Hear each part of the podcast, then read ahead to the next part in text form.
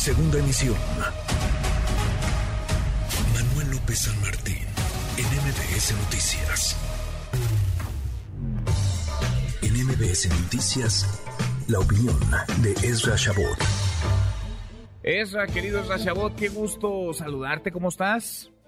Hola, ¿qué tal Manuel? Buenas tardes, buenas tardes al auditorio. Bueno, pues ahí está, ahí está, ahora sí que la última y nos vamos, dirían por ahí, porque pues trajeron al último testigo que tenían, eran 70, se van a quedar como 26.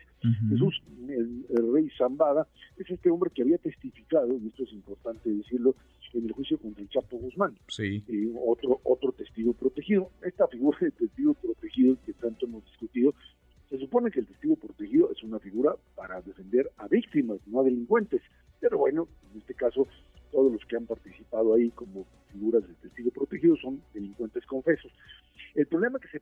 No, no todos, ¿verdad? También han participado agentes de la DEA y que son, un ex embajador. en el son también, eh, podrían haber participado como testigos protegidos, como delincuentes, porque si tú crees que los agentes de la DEA son así como gentes muy honestas, pues no, es la gente... O ya pusiste a los agentes de la DEA entonces en el, en el bando de los ah, criminales. En los Estados Unidos, en los Estados Unidos, la agencia que tiene más quejas, fundamentalmente por temas de corrupción, es la agencia de drogas eh, como tal. Es una agencia que tiene, por supuesto, una enorme cantidad de eh, eh, oficinas en todo el mundo, pero los las denuncias por corrupción están ahí. Y es que esto tiene que ver, Manuel, otra vez con lo que habíamos dicho anteriormente.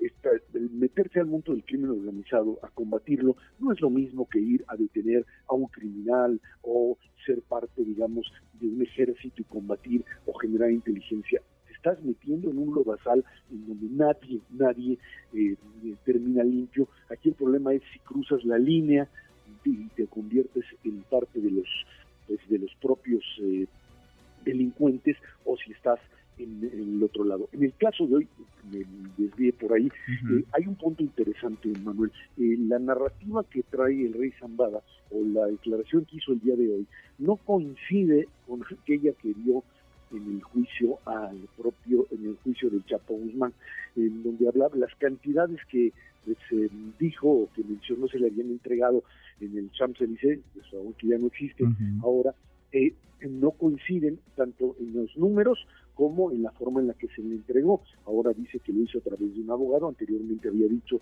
que lo había hecho él directamente. La memoria de estas personas y la forma en la que manejan los argumentos es, eh, digamos que, adecuada en función del interés del abogado o de, la, de aquellos que los contratan, llamémosle así, o que los asesoran como tal. Esta tarde vamos a escuchar finalmente qué sucede con la propia defensa, si la defensa logra pescar en esa contradicción que en estos momentos los medios norteamericanos fundamentalmente que están atendiendo esto, están haciendo pues, es lo que traían en el papel, tenían la declaración del propio eh, eh, Rey Zambada en el juicio contra el Chapo y ahora dicen, oiga, pero es que esto no coincide con lo que dijo anteriormente.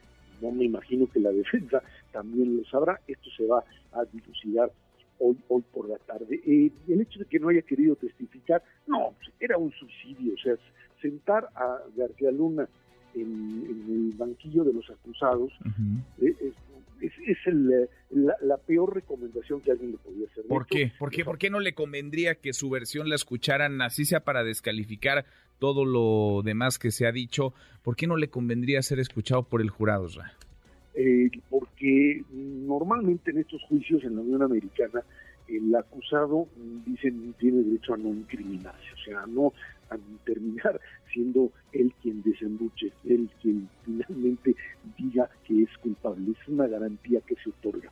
Eh, lo hacen básicamente cuando pues tienen todo perdido y su única posibilidad de defensa es decir, bueno, pues aquí estoy, voy a decir todo lo que sé, la parte en la que me siento culpable y pues de alguna manera encontrar o tratar de impresionar al jurado.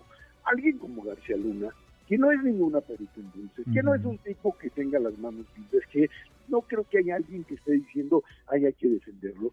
Lo que le decían sus abogados es, tú te sientas ahí y la fiscalía te va a sacar todas y cada una de las cosas, aunque tú digas que no pueden, eh, acuérdate que ellos, ellos pidieron que, testificara García Luna, pero que no le preguntaran nada con respecto a las propiedades que él tiene después de 2012.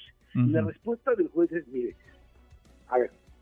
Coga le dice, mire, yo se supone que no pueden preguntar absolutamente nada, porque no, eh, las evidencias con respecto a propiedades después del 2012, cuando él ya no fue funcionario, no se tocan, pero yo no puedo asegurarle que a la hora de las preguntas, pues la defensa pueda de alguna manera darle la vuelta o hacer alusión a algún tipo de elemento que en donde esto esté ahí configurado. Yo no le puedo garantizar eso. Y ese fue finalmente el argumento por el cual García Luna dice yo no me aliento. Eh, creo que fue, eh, en términos de la defensa, creo que fue una eh, estrategia adecuada. A ver, lo platicábamos en República MX el otro día, Manuel. estos señores se volvieron locos con el negocio. todos y cada uno de estas figuras que han pasado por la guerra contra el crimen organizado y que después aparecen ya como pues, los grandes estrategas llenos de millones y millones de dólares, no lo pueden justificar. Son una especie de Al Capone, en el sentido de que, pues para hallarles por donde han, ¿recuerdas cómo finalmente apretaron a Capone? Pues por la vía fiscal. Pues Al Capone lo pescan a través de eso, no tienen otra no tuvieron otra posibilidad y bueno, pues por eso es que querían investigar sus eh, propiedades en este momento.